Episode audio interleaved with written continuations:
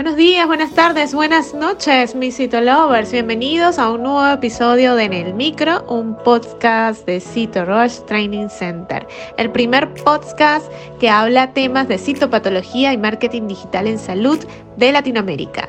Mi nombre es Dai García y el día de hoy trataremos un tema bastante interesante. La Iodamoeba buchili un hallazgo excepcional en frotis de pads cervicales y anales. Así que comencemos.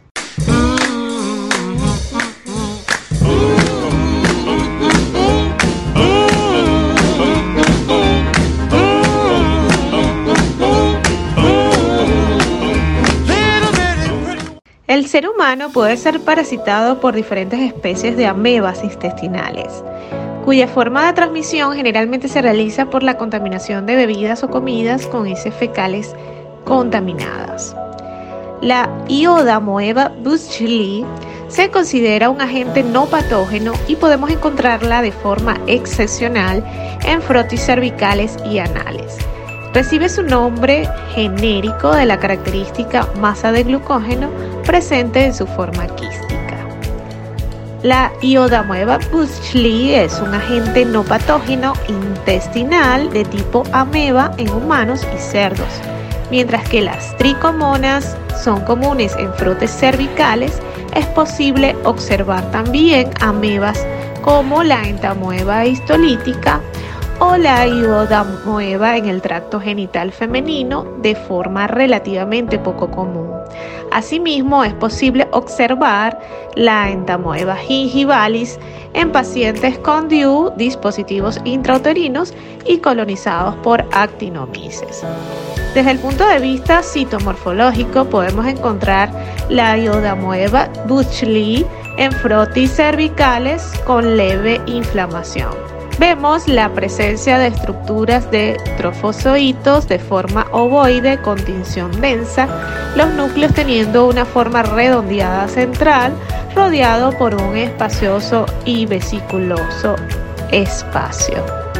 Y los quistes de variado tamaño, núcleo redondo a oval y con una grande vacuola de glucógeno central siendo el fecalismo la contaminación directa del canal anal o prácticas sexuales anales la más probable explicación para la presencia del parásito en la frotis.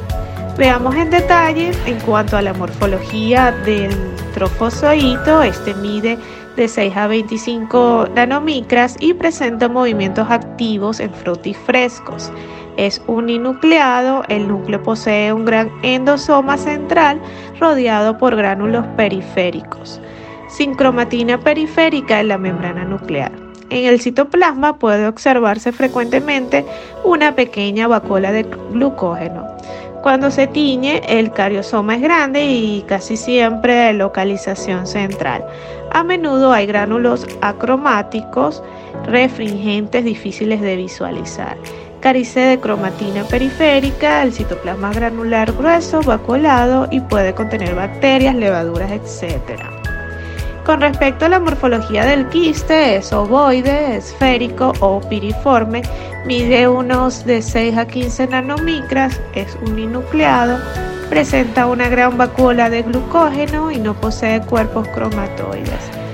El núcleo contiene un cariosoma grande, por lo general excéntrico, y presenta una masa de glucógeno compacta en el citoplasma. Vale destacar que es difícil su observación en frotis cervicales, generalmente lo vamos a observar en, con su morfología de quiste, por lo cual resulta particularmente interesante comentarles que en el Papa Nicolau test puede observarse en estos casos siempre si son observados por las manos expertas. De la misma manera, en una prueba de Papa Nicolau anal con base líquida es posible distinguir estos microorganismos. Todo este tema resulta bastante interesante, no solo por el hecho de sintetizar las características citomorfológicas al momento del screening citológico y utilizarlo como un aporte adicional en el diagnóstico diferencial al momento de observar tricomonas vaginales en frotis de citología de cervix o bien en frotis de citología anal, sino también resulta bastante interesante la idea de concientizar a la población en las medidas de saneamiento ambiental y medidas higiénico-sanitarias que hoy en día están. Si te interesa la parte de citopatología, profundizar un poco más el tema, pues te invito al training de citopatología ginecológica. Será una experiencia de aprendizaje única. Y si te gustó en el micro, la mejor manera de apoyarnos es que compartas este podcast con tus amigos. Puedes escucharnos en tu plataforma de podcast favorita o a través de Spotify, iTunes, Google Podcast y otras plataformas. Asimismo, puedes escucharnos desde nuestra página web www.citorushtc.com. Asimismo, recuerda revisar nuestros artículos en el blog en la misma página web y seguirnos en las redes sociales como arroba en Twitter, Facebook, Instagram y TikTok y suscribirte al canal de YouTube.